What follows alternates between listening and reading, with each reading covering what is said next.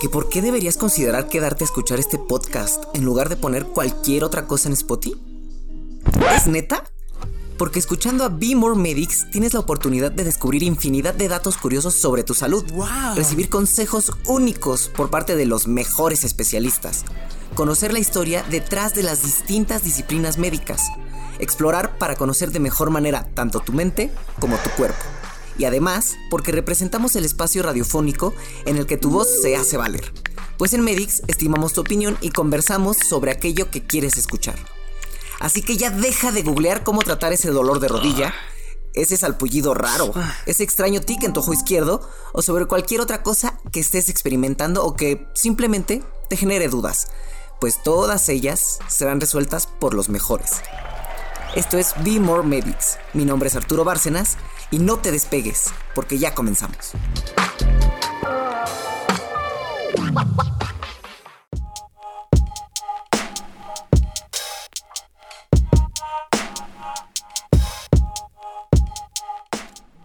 Hey, espero que todos y todas se encuentren perfectamente bien hoy mientras realizan sus actividades.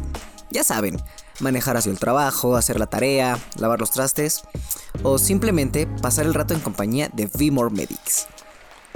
Yo soy Arturo Bárcenas y les doy la más cordial de las bienvenidas a este nuevo episodio. Además, aprovecho para agradecerles por su presencia y les invito a poner muchísima atención pues hoy hacemos la entrada con bombo y platillos de una nueva mecánica en nuestro podcast. Los concursos y los premios.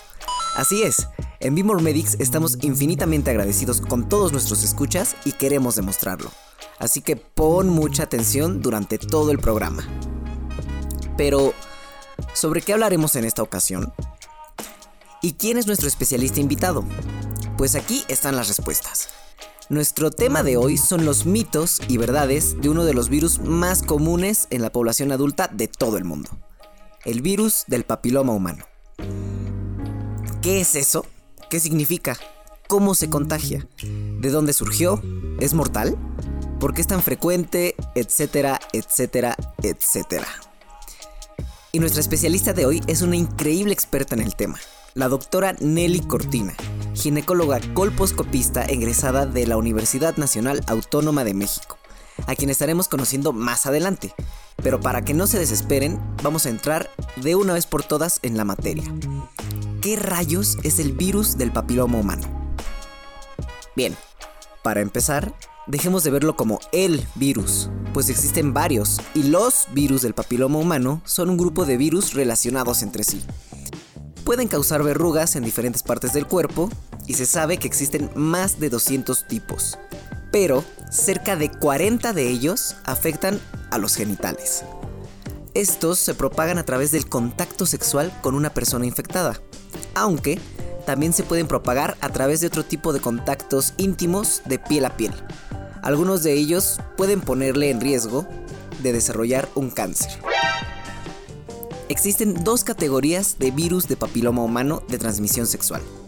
El de bajo riesgo, que puede causar verrugas en o alrededor de los genitales, el ano, la boca o la garganta.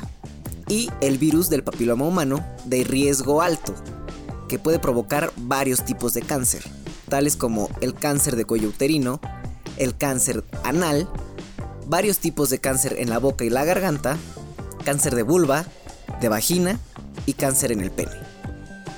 La mayoría de las infecciones por virus de papiloma humano desaparecen por sí mismas y no provocan cáncer. Pero a veces las infecciones duran más. Cuando una infección por este virus, el de alto riesgo, dura muchos años, puede provocar cambios en las células. Si estos cambios no se tratan, pueden empeorar con el tiempo y convertirse en cáncer. Pero, ¿qué es el cáncer? Esta palabra la escuchamos todos los días.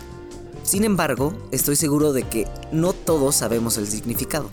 Así que vamos a escuchar la siguiente cápsula en donde se nos explica a detalle qué es el cáncer. Hagamos un viaje al interior del cuerpo humano, una de las creaciones de la naturaleza más complejas y perfectas de todos los tiempos, pues para nuestra especie, la evolución ha resultado más que generosa. Nos ha otorgado los cerebros más brillantes, las posturas más adaptables, los pulgares más hábiles, la capacidad para caminar, saltar, correr, lanzar, columpiarnos o nadar. ¿Cuántos ecosistemas y lugares somos capaces de conquistar? Prácticamente todos. ¿De qué se conforma nuestro cuerpo? De trillones y trillones de células que forman tejidos. Estos forman órganos. Estos sistemas que a su vez forman a los individuos más chulos del planeta Tierra. Tú y yo. Pero volvamos a las células y su compleja vida. Una célula es la unidad más pequeña de la materia viva. Tiene una función específica dentro de los organismos y un tiempo de vida limitado. La célula nace, crece, se reproduce y muere. Sin embargo, ese ciclo tan fácil y perfecto no siempre sale como debería. Es aquí, en donde surge una enfermedad espeluznante, conocida como cáncer.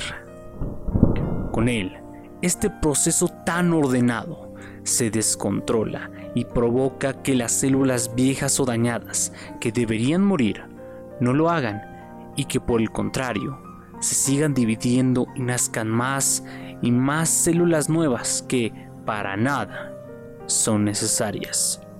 Estas células adicionales pueden dividirse sin interrupción y pueden formar masas que se llaman tumores. Los tumores cancerosos son malignos, lo que significa que se pueden extender a los tejidos cercanos o los pueden invadir. Además, al crecer estos tumores, algunas células cancerosas pueden desprenderse y moverse a lugares distantes del cuerpo por medio del sistema circulatorio o del sistema linfático y formar nuevos tumores lejos del tumor original. A esto se le conoce como metástasis. Los tumores invaden los sitios en los que se encuentran otros órganos distintos a aquel en el que se generó el cáncer, provocando irregularidades en el sistema y generando fallas en el mismo. Podríamos entender al tumor como una especie de garrapata que roba los vasos sanguíneos de los órganos y provoca el colapso de los mismos. Es por ello que esta enfermedad se convierte en un problema colosal para la salud humana, destruyéndola a tal grado que le arrebata la vida al individuo que la padece si no se detecta y trata a tiempo.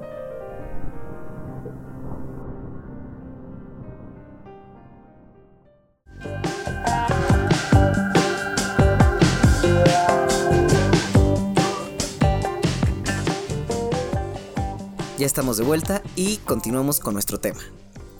Cabe resaltar que de todos los virus, el virus del papiloma humano es el que provoca el cáncer cérvico-uterino.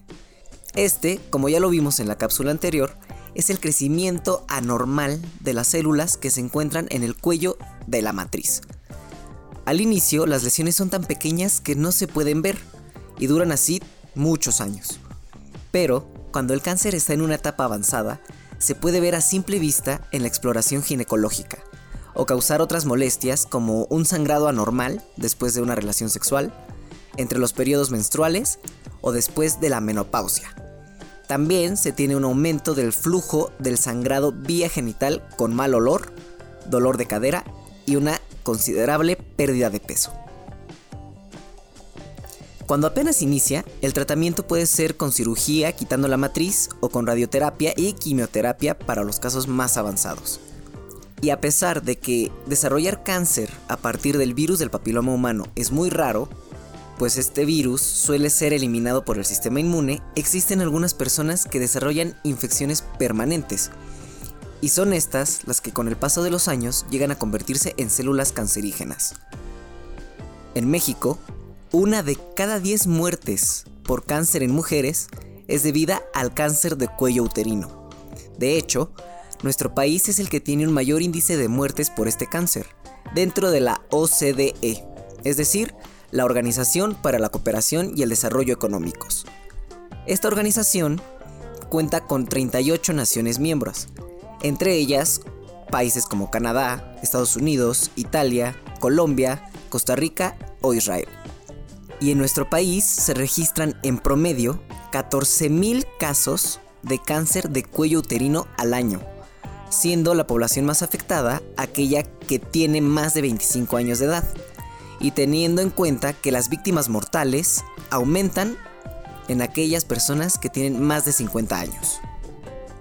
A pesar de las cifras tan elevadas, hay que recordar que el virus del papiloma humano es súper común y que 8 de cada 10 personas lo padecerán en algún momento de su vida, luego de haber iniciado la vida sexual. Pero únicamente una de cada mil desarrollará una infección que pueda convertirse en cáncer. Además, el cáncer cervicouterino es el único tipo de tumor prevenible en un 100% mediante la vacunación, el uso de condón y la realización de estudios para detectarle en etapas muy tempranas. Pero antes de continuar, descubramos juntos el origen del virus del papiloma humano escuchando la siguiente cápsula.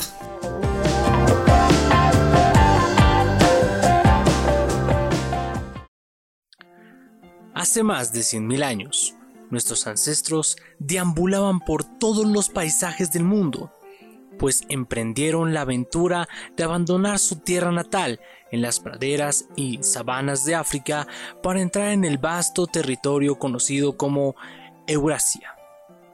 Pero en dicho sitio no solo habitaban enormes bestias en busca de su próxima comida, sino que los seres humanos conocidos como Homo sapiens se toparon de frente con... ¿Más seres humanos? En lo que actualmente es Rusia, habitaba otra subespecie del género Homo, conocida como hombre denisovano, pero no estaba sola, pues por todo el continente europeo y asiático, otro de nuestros primos dominaba la cadena alimenticia. El hombre de Neandertal. Estos dos especímenes mantenían relaciones muy estrechas en las que intercambiaban infinidad de productos y saberes, pero también genes actividades que comenzaron a practicar con nuestros ancestros.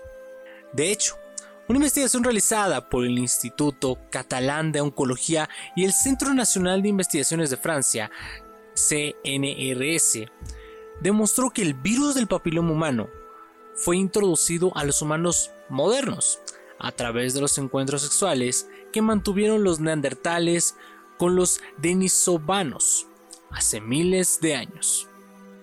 Se sabe, hace tiempo, que entre Homo sapiens y Homo neanderthalensis hubo intercambio genético, porque todos llevamos dentro un 2% y un 4% de ADN neandertal y este legado, aparte de ser responsable de algunas de nuestras características fisiológicas, está relacionado con trastornos como la adicción a la nicotina y la depresión. Ahora también pudimos comprobar que las infecciones por virus del papiloma humano son consecuencia de aquellos encuentros casuales. Es decir, el Homo denisovano es el origen directo del virus del papiloma humano, al tener contacto sexual con los neandertales. Estos últimos adquieren el virus y a su vez lo contagian al Homo sapiens quienes nos lo heredan a nosotros, los Homo sapiens sapiens.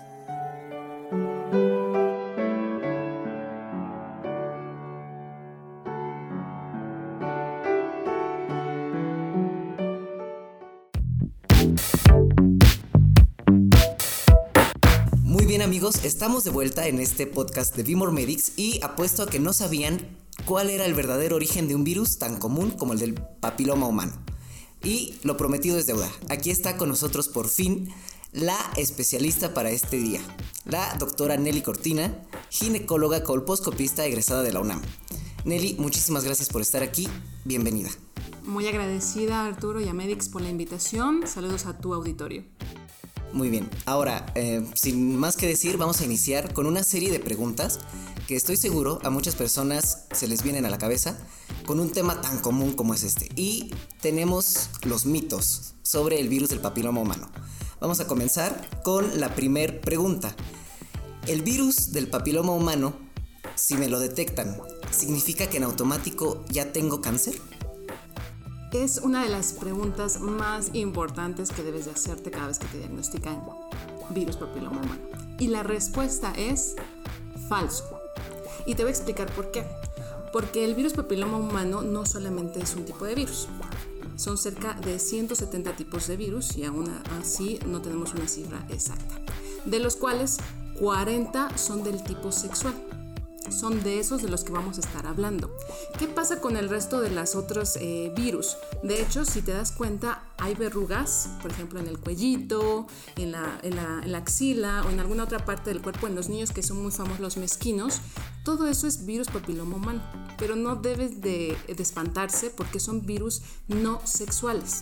Entonces vamos a dejar al lado uno de esos y vamos a centrarnos en estos 40 tipos de virus. Estos 40 tipos de virus se dividen en tres, que son alto riesgo, mediano riesgo y bajo riesgo. ¿Qué significa esto? Alto riesgo significa que tiene alto riesgo de convertirse en cáncer cérvico-uterino. Los más comunes son el 16 y el 18. Y también tenemos otros que son de bajo riesgo, que si bien no pueden causar cáncer o tienen bajo riesgo para causar cáncer, realmente son eh, creadores de unas cosas muy incómodas que son las verrugas genitales o condilomas. ¿Ok? Entonces, alto riesgo son estos virus que si no te revisas a tiempo, y dejas pasar mucho tiempo, se van a convertir en cáncer cérvico-uterino. Entonces, ¿cómo funciona el virus? Para que puedas entenderme el por qué no el virus papiloma es igual a cáncer. Primero, la persona o la, tienes relaciones sexuales sin protección de cualquier tipo, llámese oral, llámese anal, llámese vaginal, cualquier tipo. Entonces, la otra persona tiene este virus. Entonces, el virus en la relación ingresa a tu cuerpo, te contagias, pero ocurre algo muy, muy interesante. Todos los virus, incluso es muy, muy frecuente escucharlo más ahora por el tema del COVID, es todos los virus son oportunistas. ¿Qué quiere decir esto? Que está buscando que el huésped o la persona donde está eh, simplemente se distraiga, el sistema inmunológico baje y entonces puedan crecer. Pasa lo mismo con el virus papiloma humano. Ingresa a tu cuerpo, si tú y tu sistema inmunológico es fuerte, comes bien, haces ejercicio, tienes un buen ánimo, todo eso ayuda a que tu sistema inmunológico esté perfecto. El virus lo que va a hacer es dormirse. Totalmente. No puede causarte daño y por lo tanto no puede progresar a cáncer. ¿Ok? Pero ¿qué pasa si este virus de repente se encuentra con un cuerpo en el que el sistema inmunológico es deficiente? Te enfermas seguido, fumas, tienes múltiples parejas sexuales, eh, comes muy mal, no duermes muy bien, que es algo muy raro, ¿no? Casi nadie pasa por esa situación, ¿no? Menos en pandemia. Menos en pandemia. Entonces, si eso ocurre, entonces el virus tal cual, así te lo imaginas, despierta, ¿no? Y dice, ¿qué onda? ¿Qué, qué está ocurriendo aquí? Perfecto, está, está perfecto para que yo pueda crecer. Entonces lo que hace es, sale y se empieza a multiplicar y ahora sí empieza a lesionar el tejido. ¿Qué tejido te estoy hablando? El cervix. Esa, esa parte final del útero de las mujeres, o matriz también denominado. Y entonces eso eh, va a empezar a crecer, desarrollarse y se va a convertir en una lesión causada por virus papiloma humano. Ahora bien, si esta lesión no la detectamos a través del estudio como Papa Nicolau y colposcopía, con el paso de los años se va ahora sí en convertir en cáncer cérvico-uterino.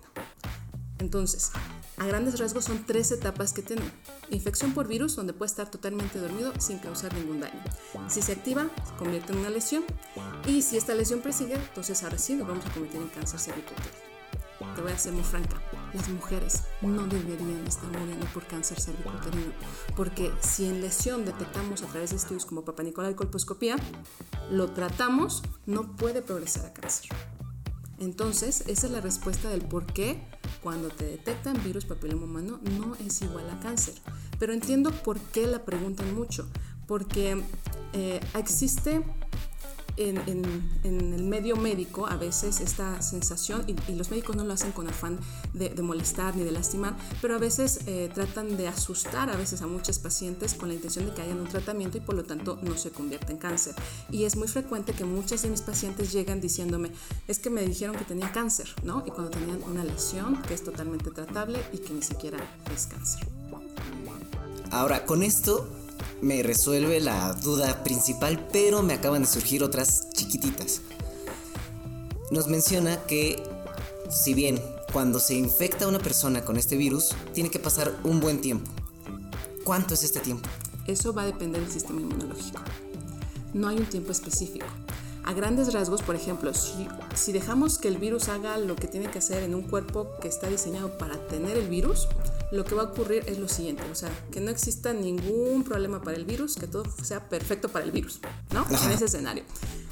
Tengo relación, esa persona me contagió de virus papiloma, entonces lo que va a ocurrir es que en los siguientes tres meses va a ser el periodo de incubación y en los primeros tres meses puede surgir la primera lesión si el sistema inmunológico de esta persona está mal. Entonces, ese sería como el periodo en que se convierte en lesión. Ahora bien, si la pregunta es, yo ya tengo lesión, de lesión, ¿en cuánto tiempo me va a tardar en convertirse en cáncer? Eso es muy interesante este número porque puede pasar entre 10 a 20 años. Años. Para que se convierta en cáncer cervicuterino. Por eso te digo, las mujeres no deberían de morir de esto. Porque ¿Qué pasó en 10 y 20 años? Que yo nunca me pude detectar una lesión. Cuando el estudio es muy sencillo, que es un papá Nicolai colposcopía, si yo me lo hago cada año, en algún momento me lo tuvieron que haber detectado, porque su avance no es muy em, rápido. Y aparte otra cosa, y, por eso es que hay, veces que digo, ¿por qué tiene tanto miedo al virus papiloma humano? No hay que tenerle tanto miedo. Muchas veces, si aunque tengas lesión, pero tu sistema inmunológico lo mejoras, tu propio cuerpo es capaz de incluso eliminar el virus. Muy bien, aquí viene otra pregunta que surgió a partir de esto y que creo que es un poquito más interesante. ¿Por qué las mujeres no acuden a hacerse este estudio de Papa Nicolau? Amo esa pregunta, tú tienes idea. Todas las conferencias y todas las eh, clases que yo doy, eso es la, como empiezo muchas de, mis conferencias. Es, ¿por qué si es tan fácil? ¿Por qué las mujeres están muriendo? Hoy se están muriendo aproximadamente entre 12 a 15 mujeres por cáncer cervicuterino. ¿Ok? La respuesta es, las mujeres no se están muriendo de cáncer ni de virus papiloma. Las mujeres se están muriendo de pena.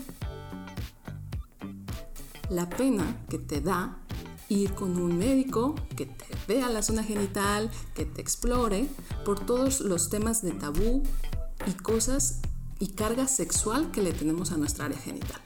Porque muchas de nosotras creemos que esto no debería ser visto, que nadie debería observarlo, porque es algo que no nos enseñan desde muy pequeñas. Nadie debe de verlo o esto es un lugar sucio y nadie debería de tener contacto con él ese tipo de cosas son las que realmente están matando a las mujeres y no el virus papiloma humano. Tengo entendido que este tipo de cáncer, después del cáncer de mama, es el que más muertes provoca a nivel mundial.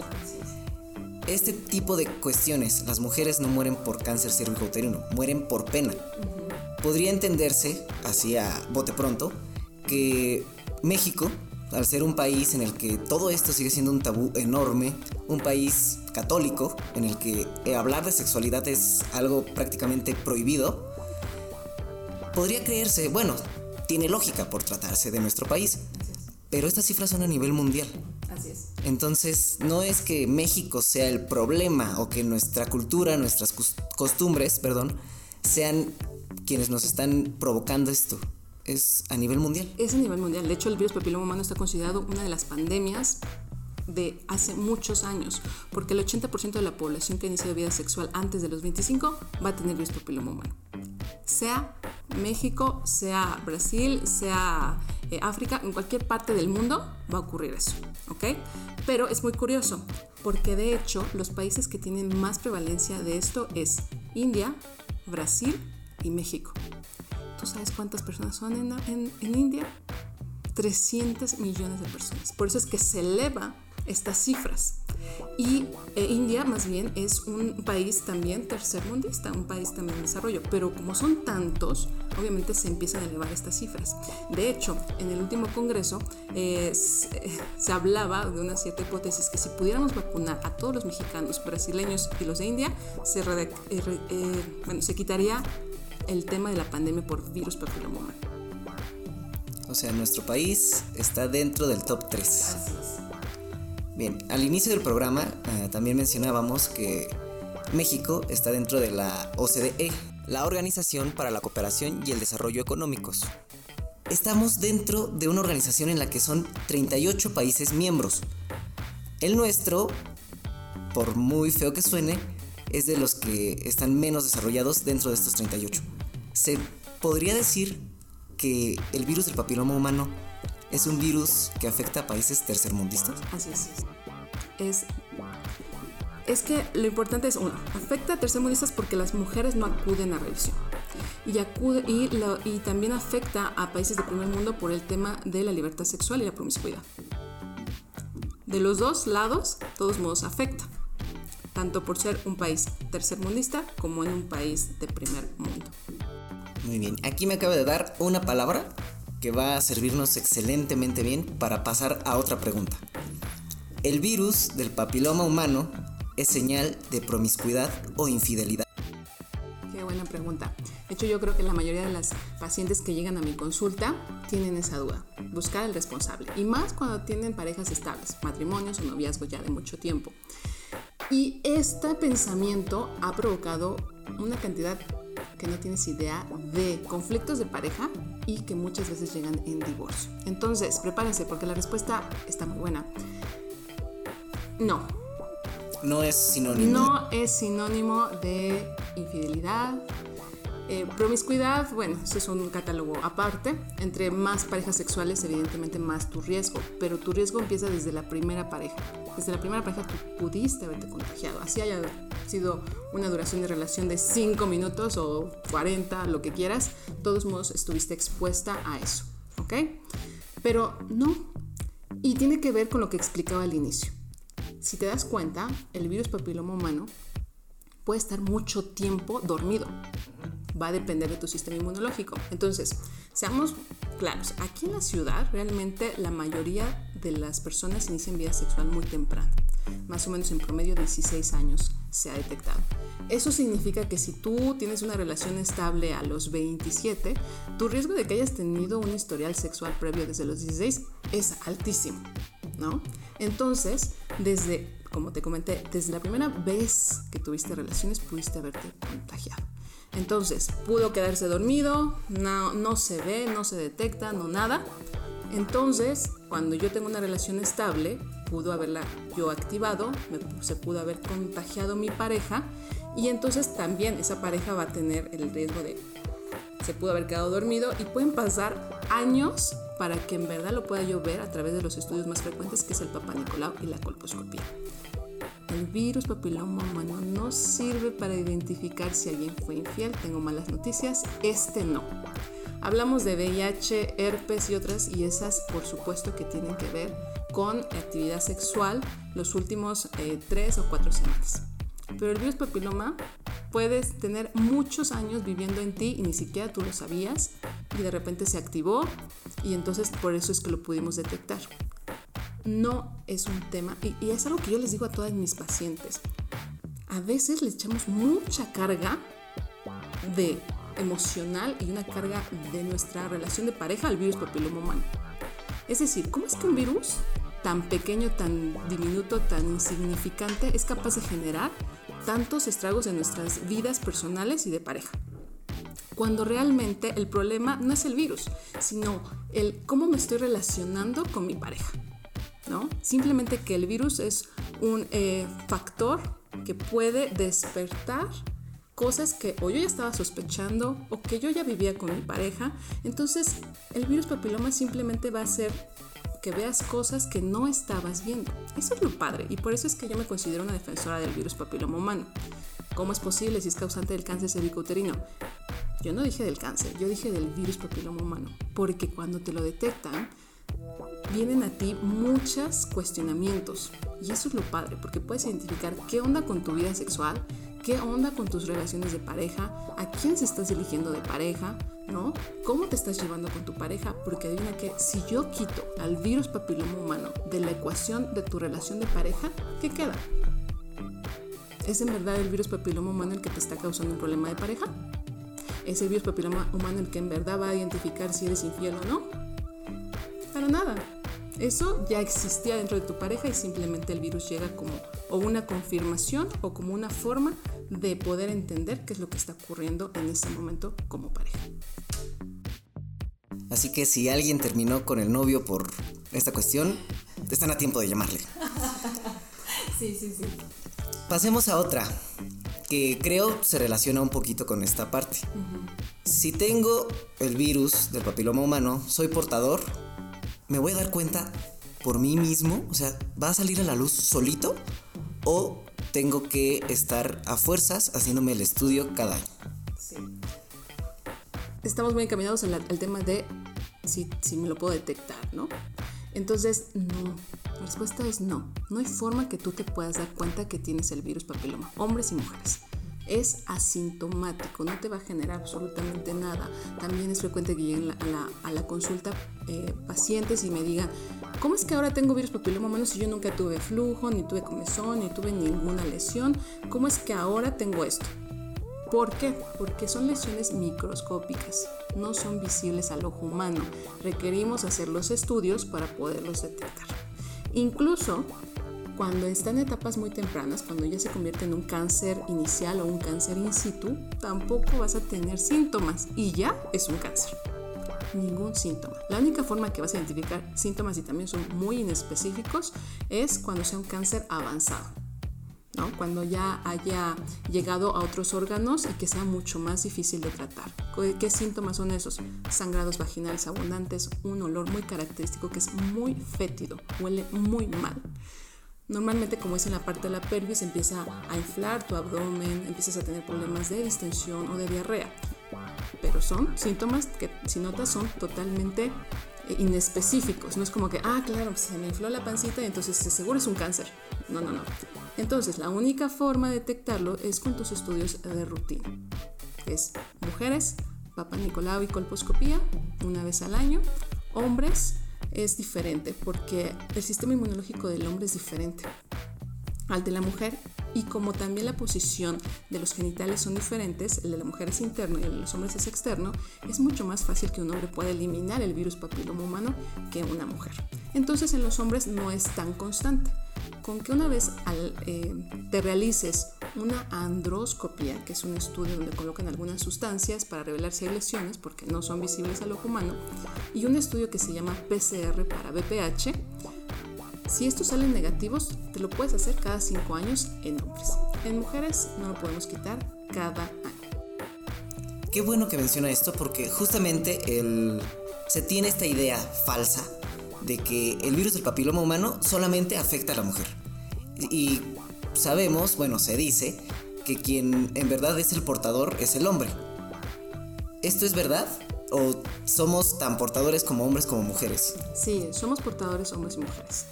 Mm, esta es la pregunta mm, como clásica, ¿no? ¿Quién fue primero, el huevo o la gallina? ¿No? Y hasta ahorita no tenemos una contestación correcta de eso. Hay muchas vertientes hasta filosóficas para la respuesta a esto. Pasa igual con el virus. ¿Quién es el portador? ¿No? Y y sí noto, por ejemplo, cuando doy conferencias y digo, ¿quiénes eh, creen que es el portador? Y todas las mujeres, los hombres, ¿no? Como si fuera algo así, este, como esa sensación de que los hombres son portadores. No, hombres y mujeres actualmente. La sensación de que eran los hombres solamente fue cuando eh, anteriormente las relaciones duraban mucho más tiempo, donde realmente las mujeres solamente tenían una pareja o se casaban con el mismo hombre con el que iniciaron su vida sexual. Entonces, obviamente, ¿quién pudo haber sido? Pues tuvo que haber sido un hombre porque inició mi vida sexual. Pero ¿qué pasa cuando hablamos de relaciones eh, entre mismo sexo? Mujer y mujer. Por supuesto que existe riesgo de contagio de virus papiloma. ¿Y quién fue ahí? Pues seguramente fue una mujer, o si fue hombre y hombre, tuvo que haber sido un hombre. Y creo que lo más importante más de descubrir quién es el culpable, porque somos muy afectos a buscar culpables, la verdad es que eso no nos va a solucionar ningún tipo de problema. ¿Por qué? El 80% de la población lo tiene. Eso no habla ni de buenas personas ni de malas personas, simplemente que por estadísticas mi posibilidad de contagio es muy alto, ¿no? Entonces, imagínate, 10 personas aquí, hacemos una reunión y esas 10 personas, 8 tienen el virus papiloma humano. Y son personas geniales, ¿no? Y entonces también es muy frecuente que me pregunten, que entonces ah, esto es de hombres o de parejas que, no son comprometidas. No, para nada. Son personas que probablemente te pueden amar muchísimo, que te pueden adorar, pero simplemente en algún momento de su historia sexual se contagiaron. Y eso puede ocurrirte a ti o a mí si tienes un historial sexual previo. Pasamos a otra pregunta que tiene que ver con esta parte de la división de géneros, sexos. ¿Por qué resulta tan complicado sobre todo aquí en nuestro país, hablar sobre salud sexual femenina. Ok. Es un tema de educación. Es un tema de que el sistema, em, tenemos que entender que es un país machista y entonces es muy complejo hablar de estos temas y más de salud femenina. Hay mujeres que nunca se han visto la área genital. O sea, si yo no la he visto, imagínate que yo le permita a alguien más verlo. Y como te explicaba al inicio, hay un gran tema que es un área genital, entonces es un área sucia. Es un área que no debería de ser vista por absolutamente nadie, ¿no? Esta carga emocional consciente e inconsciente que las mujeres traemos no ha permitido, uno, que exploremos nuestra sexualidad como debería de ser, dos, que ni siquiera podamos vernos ni con un espejito y ni siquiera tocarnos. Por eso que también a mí el virus papiloma humano me parece fantástico en el sentido de que si no existiera el virus papiloma humano, ¿qué mujer se voltearía a ver? Así, porque me quiero ver. No, y es a través del virus que nos guste o no, obviamente genera eh, muchas cuestiones de salud, pero si no existiera él, ¿qué mujer se vería? Por lo menos una vez al año. Entonces, a mí me parece que el virus nos permite explorar otras cosas si lo vemos desde el punto positivo como virus, que quede claro, como infección. No estoy hablando de cáncer, eso es otra cosa. Pero como virus nos da la oportunidad de conocernos a nuestro cuerpo. Lamentablemente lo hacemos en condiciones negativas, justamente. Porque si tenemos virus vamos a tener que pasar por un estudio que no es cómodo, yo lo sé, pero que es necesario.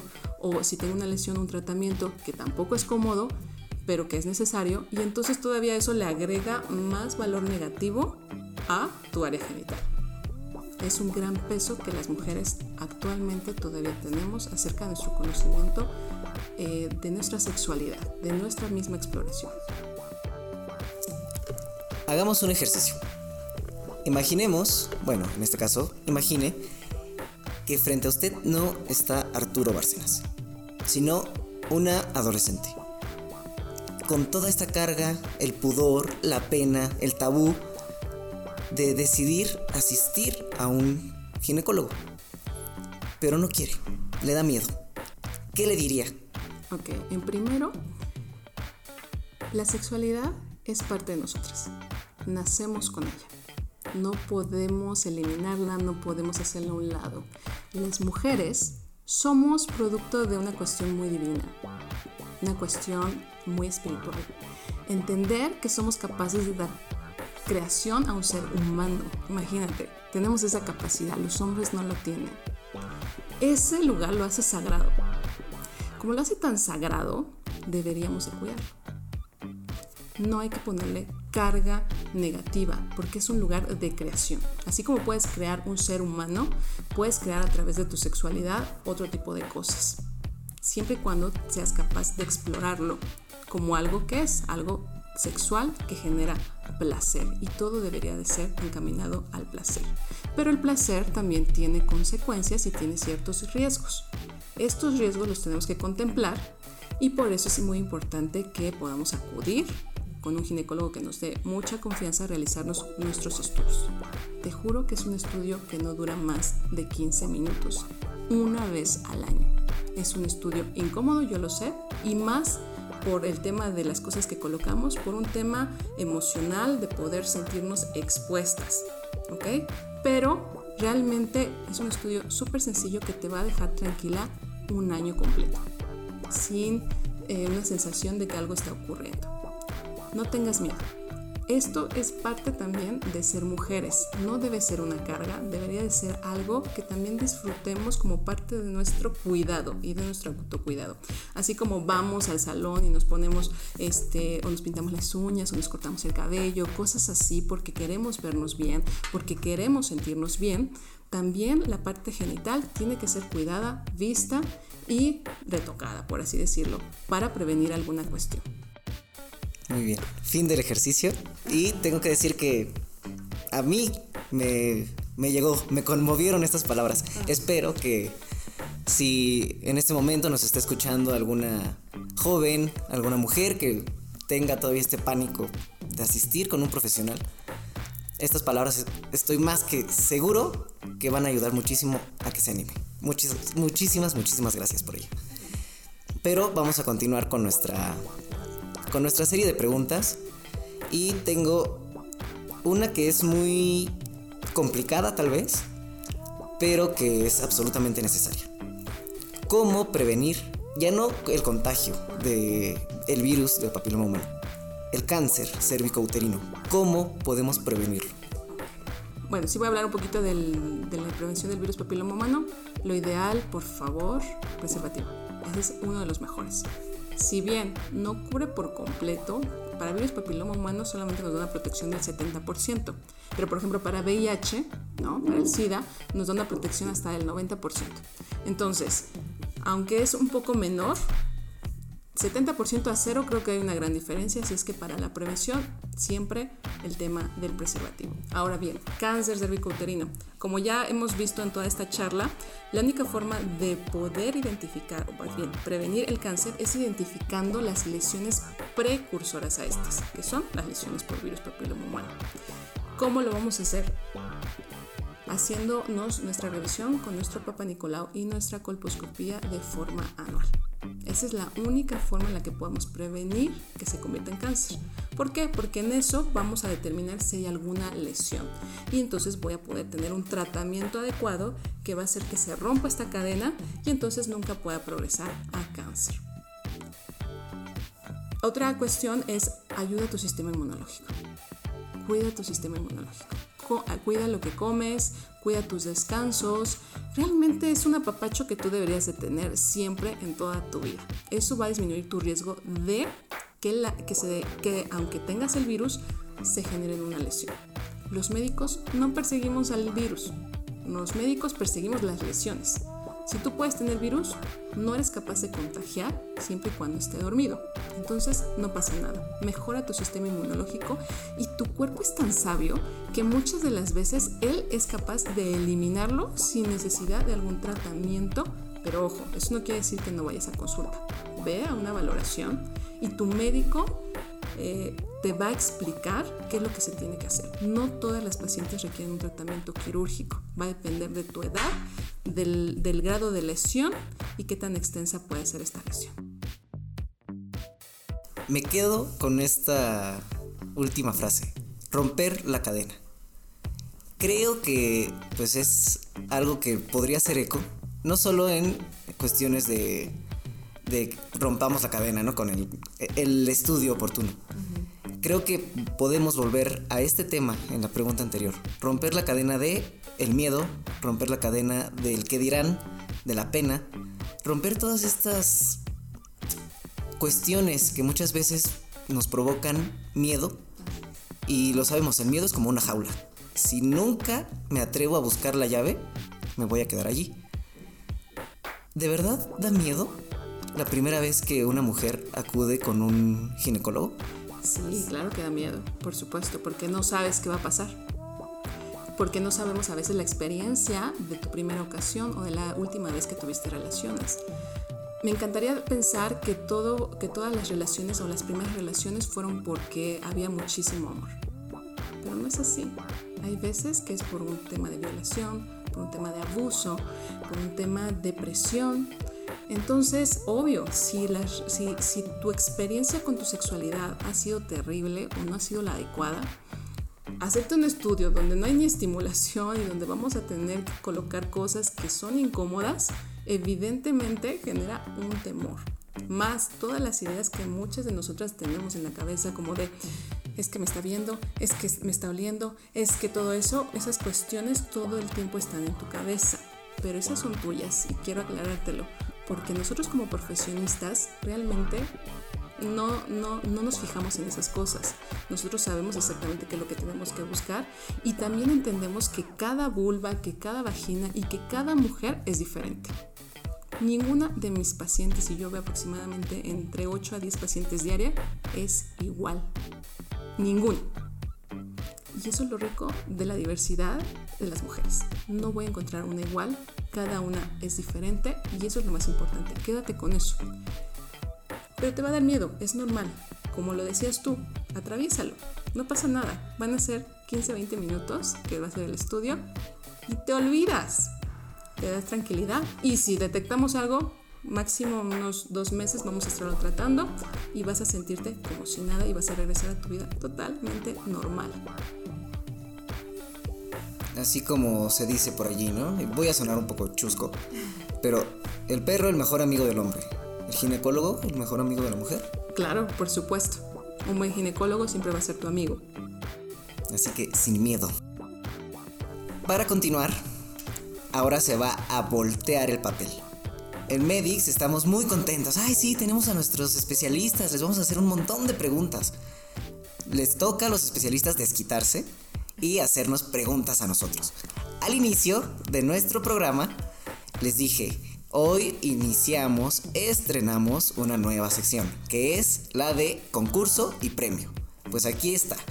La doctora Nelly Cortina nos va a hacer dos preguntas Ustedes, auditorio, espero que hayan puesto mucha atención durante todo el programa. Si no les doy la pista, que lo pueden regresar. Pero estas dos preguntas van a servir para que ella nos ofrezca algo. ¿Qué es?